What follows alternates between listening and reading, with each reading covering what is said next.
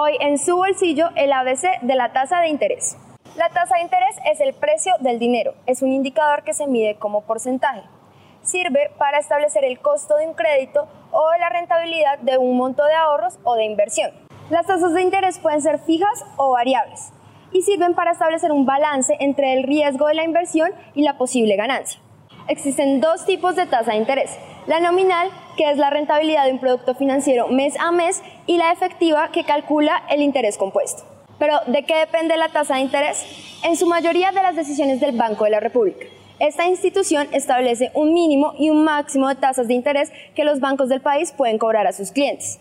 Además, también depende del riesgo. A mayor riesgo de un crédito o de una inversión, mayor la tasa de interés.